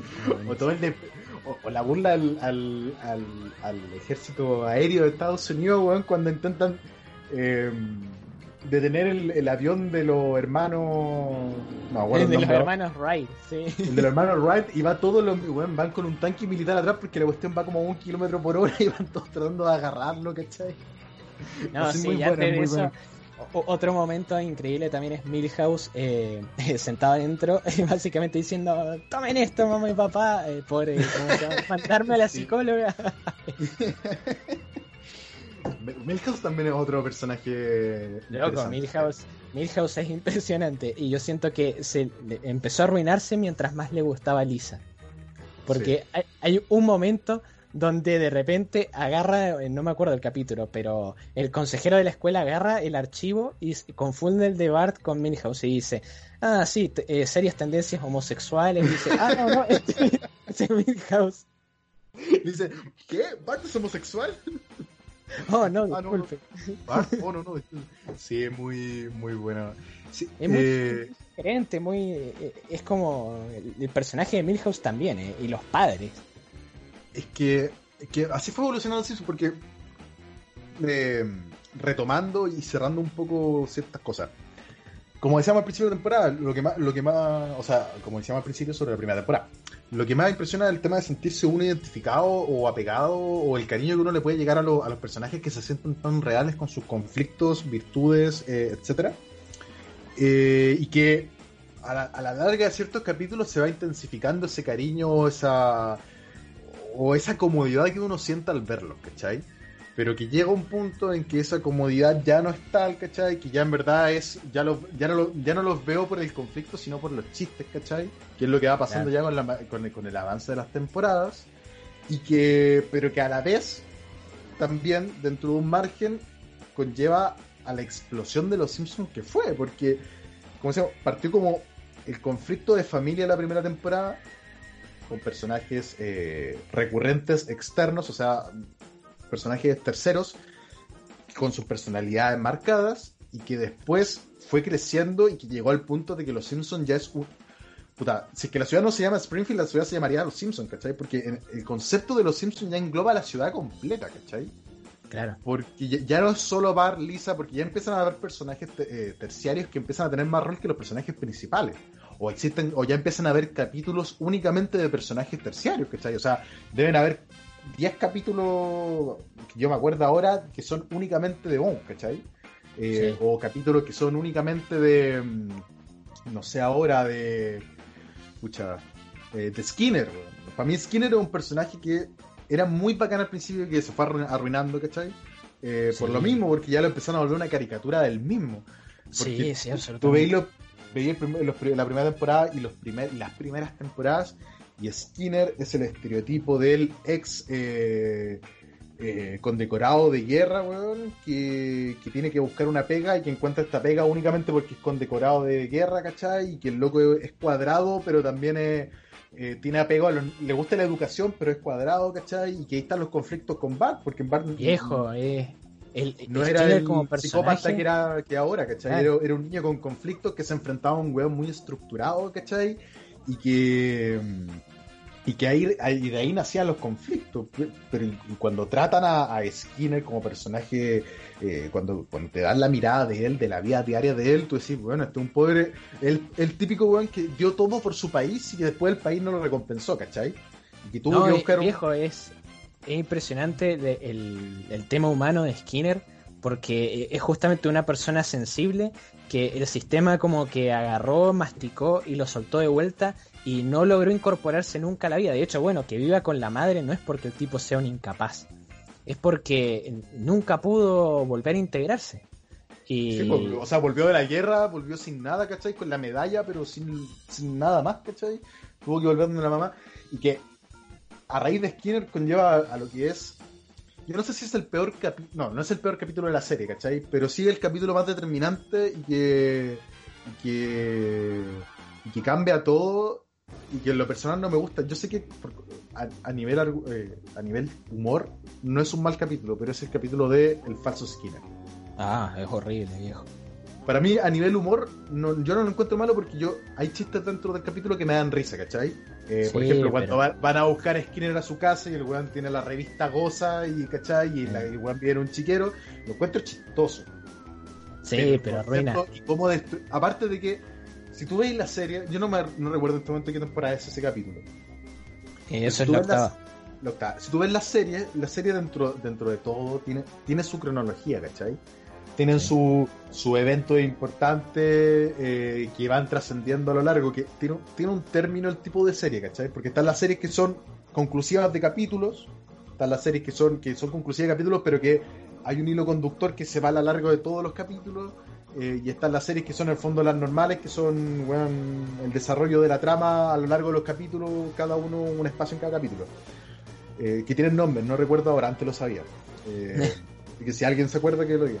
Pero el tema es que eso, los Simpsons tienen capítulos donde son autoconclusivos, ¿cachai? Que las casas de las casitas del terror, que, que no son canon, en el fondo. Claro.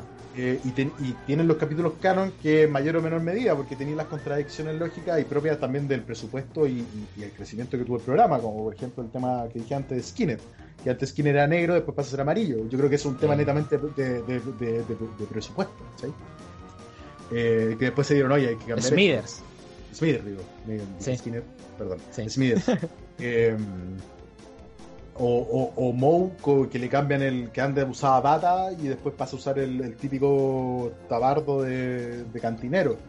Eh, entonces, tenía, tienes ese, ese avance, eh, pero tiene una cronología, ¿cachai? Tenía, una, tenía cierto, eh, ¿cómo decirlos? Eh, acciones que van marcando a lo largo de la serie y que cuando llegamos a el, este, el falso Skinner, weón, rompen todo, ¿cachai? O sea, te vienen, ¿cuánto?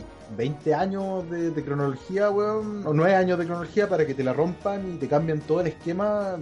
A mí no me gustó, ¿cachai? No, a nadie. Yo creo Aparte que a era innecesario, ese es el tema. Era un conflicto Sí. innecesario. No, y aparte es que, te juro, de las partes más ricas de, con, con eh, Smither, va, Skinner, me Estamos- confundí. Con Skinner es, por ejemplo, cuando lo, lo echan de la, de la escuela y empieza a tener esa amistad con Bart. Sí, O, cuando, o cuando tiene el romance con, con Selma. con Selma, ¿verdad? Eh, viejo, son capítulos buenísimos y te, te descubren como un personaje que es re complejo.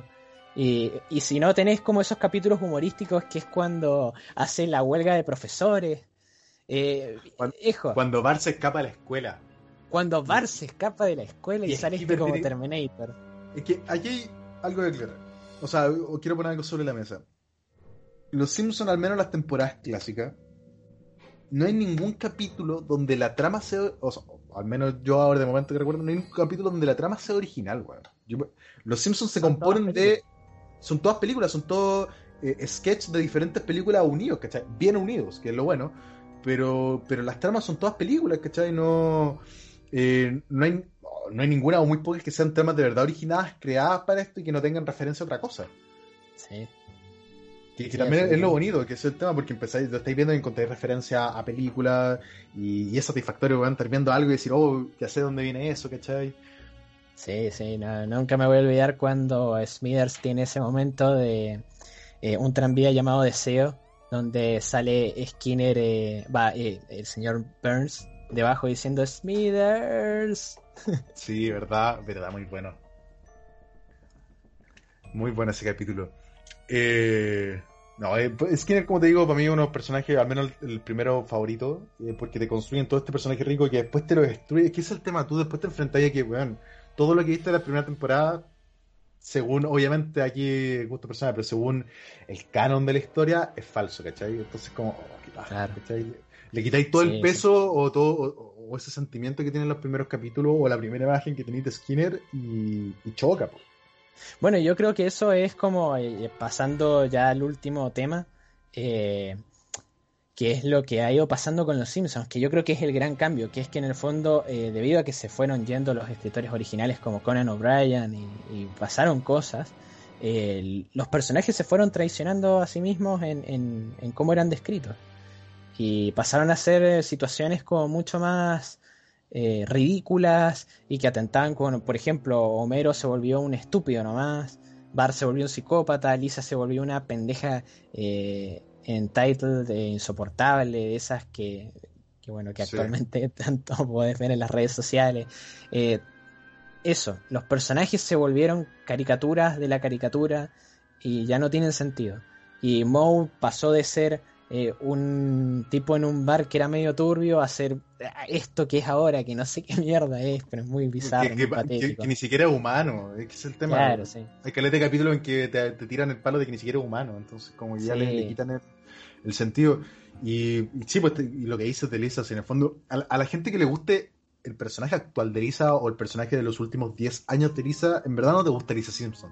Te, te gusta el personaje que crearon para causar conflicto, weón.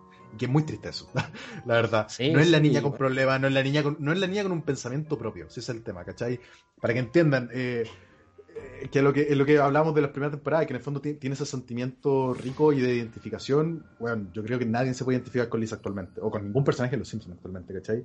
Y si te identificáis con ellos, de verdad te ver, porque las actitudes son propias de, de gente esquizofrénica, bueno, a ese punto. Eh, ya, claro, sí. sí, es No, el tema. y, y- también se perdió mucho el retratar la época que le correspondía. O sea, los Simpsons, por ejemplo, capítulos brillantes en la forma en la que retratan los conflictos de esa época es eh, ese capítulo de Lula Palusa, donde Homero Ah, de sí. repente le siente el viejazo, o el mismo capítulo de Lisa buscando amigos en la playa. Eh, bueno, Sí.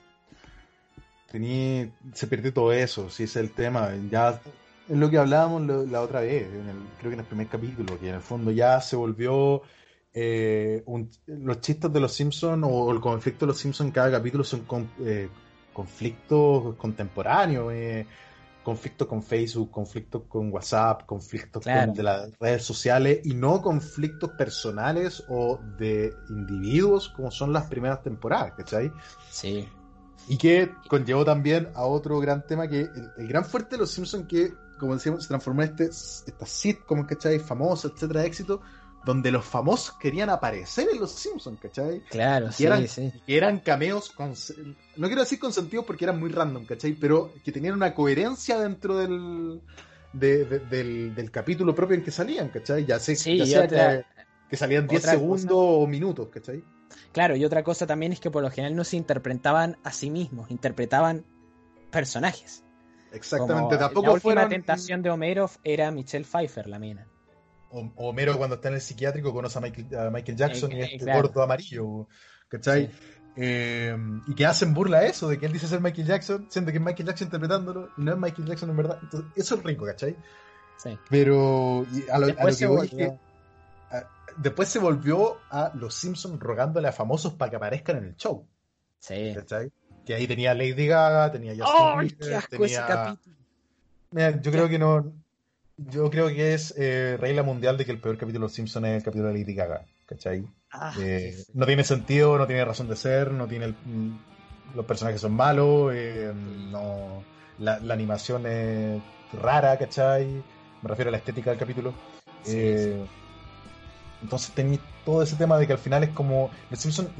Si antes, la, eh, antes los famosos aparecían en los Simpsons, era un negocio para ambos. Ahora que un famoso aparezca en los Simpsons, es negocio para los Simpsons por el hecho de que ah, tenemos este- a este Ah, famoso, esto se supone que nos va a traer rating, ¿cachai? La gente va a querer verlo porque va a aparecer este famoso. Igual, igual el momento más asqueroso para mí que eh, empezó a ser como en la temporada 11 o, o por ahí, es cuando ya los famosos, es como que entra un famoso y un personaje de los Simpsons dice, oh, es tanto, como, Oh, sí. eh, oh, es Tony Hawk, oh, es Blink 182, eh, oh, es Tony Blair, eh, es como, viejo, pará, y se volvió Como- esto. Sí, es que es el tema. eh, empezó a. Esta decadencia de los Simpsons, yo creo que va también con el hecho. Bueno, se, se dan los, los escritores y los que llegan subestiman al público, ¿cachai? Que es lo que decís tú, en el fondo te tienen que gritar a la cara, oye, tenemos a este famoso acá, ¿cachai? Sí. En, vez de, en vez de que la referencia sea sutil, que era eh, con lo que pasaba con Michael Jackson, etcétera, ¿cachai? Sí, con Jeff Goldblum, con tantos otros actores que aparecieron, eh, pero bueno. Exacto. Y que, y que eran anexos al capítulo, ¿cachai? eh, Después claro. empezamos a tener capítulos como el de Lady Gaga, que está centrado en Lady Gaga, como Homero cuando se hace amigo de los famosos y le hace los mandados, ¿cachai? Ay, qué feo ese capítulo también. ¿Cachai? Pero que el conflicto ronda, ellos son forman parte del conflicto central y que eso no es bueno, ¿cachai? Porque le, le quita la personalidad a los Simpsons y además de que tienes, tenía una ciudad, ¿cachai? De personaje. Cada uno con su Claro. propio conflicto, cada uno, que dentro de los capítulos, entre comillas, nuevos, hay uno que, hay unos que me gustan mucho, que es por ejemplo el, el puta, no me acuerdo si es cuatro historias rápidas o seis historias rápidas en Springfield, una cuestión así, que van mostrando como la, eh, un día y te van mostrando cómo vivió cada uno ese día, ¿cachai? Que está el, de, ah, el, sí, sí. el del robot de Lisa que lee, que, que Sí. corrige las palabras, ¿cachai? Ese capítulo me gusta por eso, porque te hacen ver como, oye, mientras Bart está metido en tráfico de fuegos artificiales, por muy tonto que suene, pero Lisa va con March al médico, no me acuerdo qué era, ¿cachai? Entonces, me gusta ese capítulo porque te, te expande la mirada de lo que es el mundo Simpson, del universo, que también es lo que uno puede ver en Detrás de la Risa, ¿cachai? O los episodios especiales donde anima Troy McClure. Sí, sí, yo creo que esa es. O sea, ya tenías un casting, ya tenías además personalidades establecidas, conflictos claros, etcétera, y, los tiraste por la borda para hacer esta eh, farandularización de los Simpsons y volver a ver, eh, eh, me acuerdo patente, hay una serie de HBO que se llamaba Girls y salen Girls haciendo los personajes, un cambio en los Simpsons y para empezar, la protagonista de esa serie es gorda y acá es flaca. no sé por qué.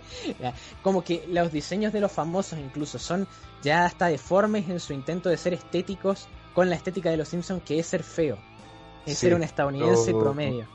Es como, hay una, hay una aplicación, o sea, hay como una página web donde tú puedes subir tu foto y como que te la simpsonizan, ¿cachai? Y que la web se Sí. forma.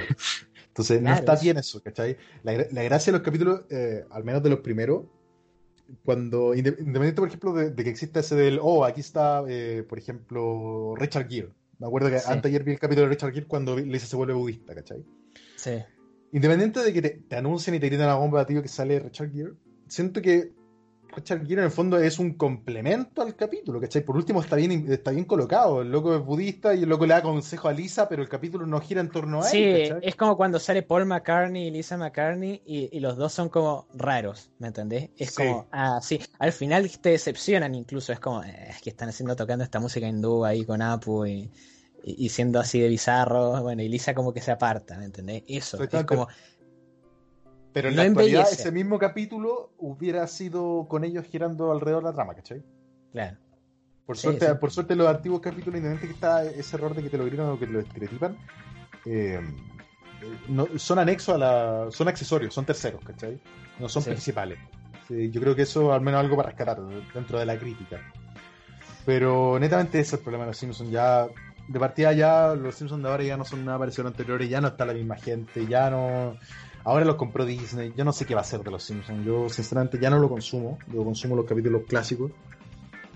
Y yo Pero- siento que es un buen momento porque yo estoy seguro que muchísimas personas no han eh, tomado la molestia de, de regresar a las primeras temporadas, de regresar a las primeras temporadas, date cuenta de, de, de qué era lo que te producían los Simpsons realmente. Que no es ruido blanco o sonido de fondo, sino que era este show que realmente podía eh, despertar una respuesta emocional.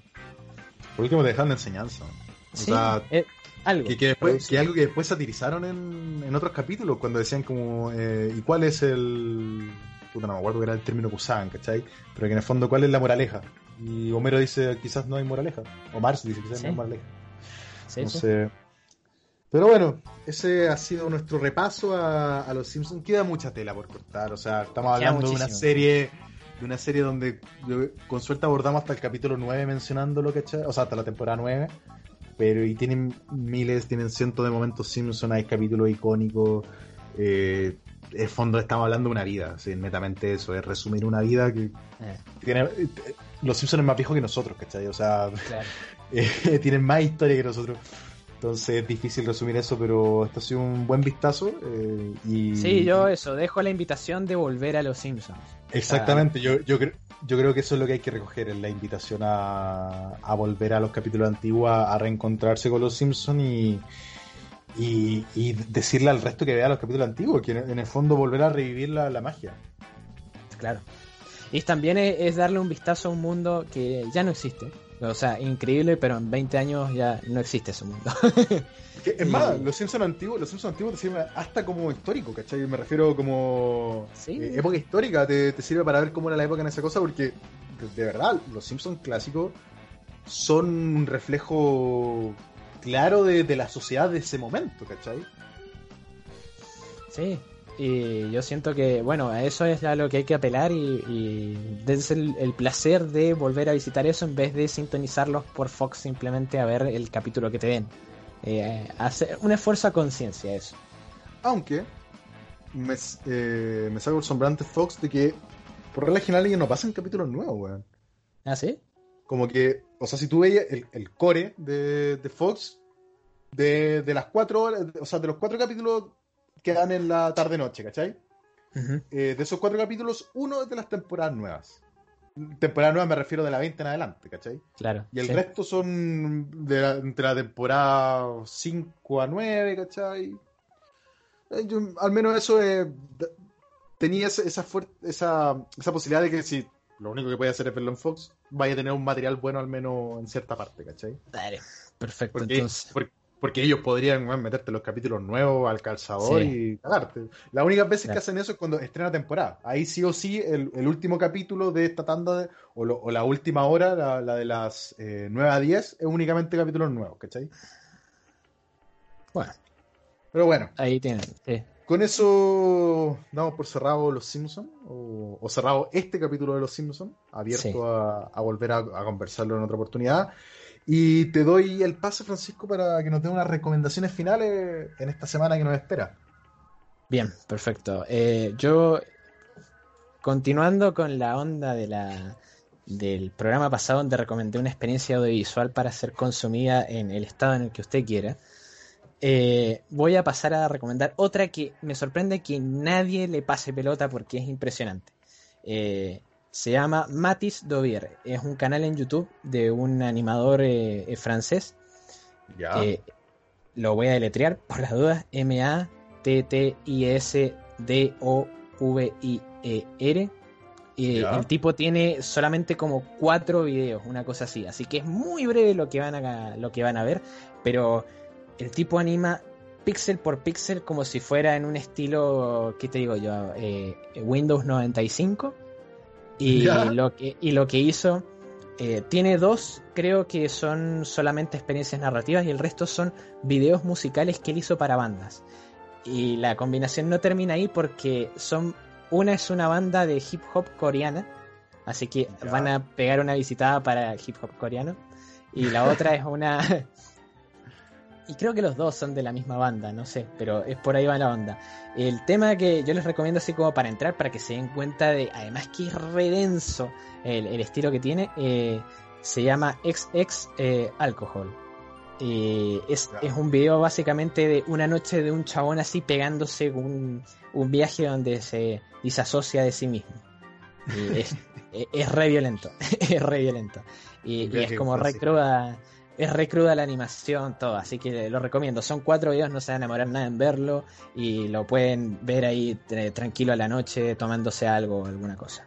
Así que esa es mi a- recomendación.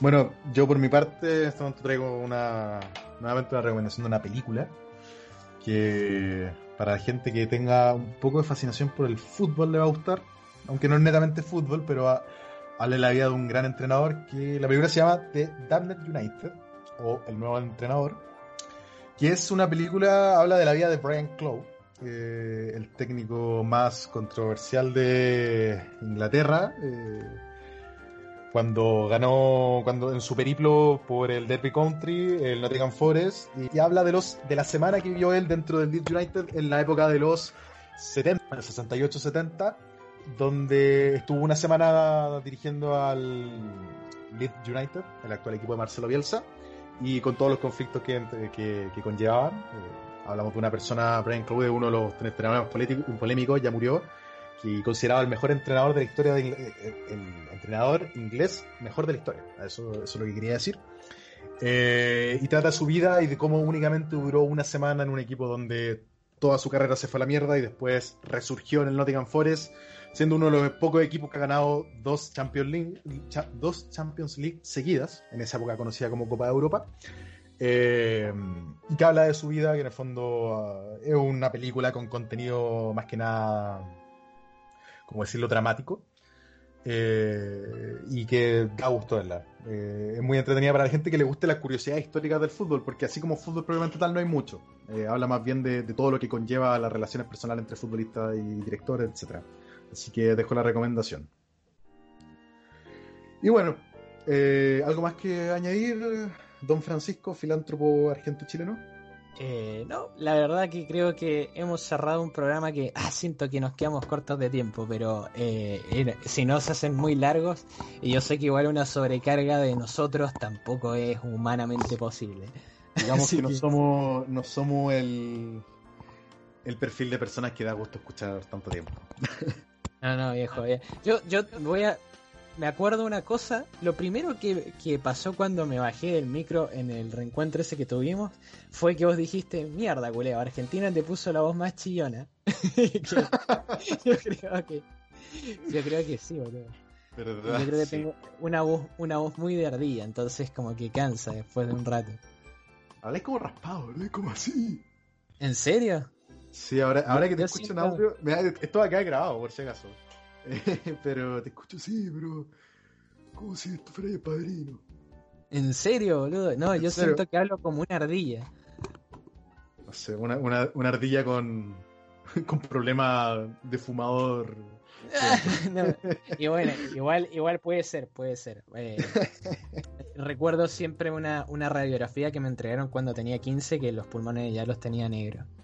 Así De que sí, sí, igual ya no, ya no más, ya no más, pero hubo un tiempo donde me acuerdo que, que fumaba bastante. Así que ya no fumo más y lo considero que es una cosa que cualquier persona que pueda dejar de fumar que lo haga, porque Claro. solamente trae problemas. De hecho, bueno, ya, con eso damos terminado este capítulo. Eh, muchas gracias por escucharnos. eh, una nota. muchas gracias por escucharnos. eh, Francisco, te doy la palabra para que te despidas. Eh, bueno, un saludo para todos y espero que además de las visualizaciones también esperamos comentarios, cosas que les agrade escuchar más o menos en los próximos programas. Y eso sería. Exactamente, estamos abiertos a todo tipo, a todo feedback, eh, ideas, comentarios, correcciones de, de datos equivocados que hayamos dado, eh, etcétera. Estamos completamente abiertos a recibirlas. Además de pedir que si les gustó el, el podcast, lo compartan con sus amigos, no, para que podamos seguir creciendo dentro de esta de este agujero. Por favor. Por favor. Así que Bueno. muchas gracias. Nos veremos en un nuevo capítulo. Eh, Dale. Que estén, que estén muy bien y un gusto haber conversado contigo, Francisco. Igualmente, un saludo. Un saludo y adiós.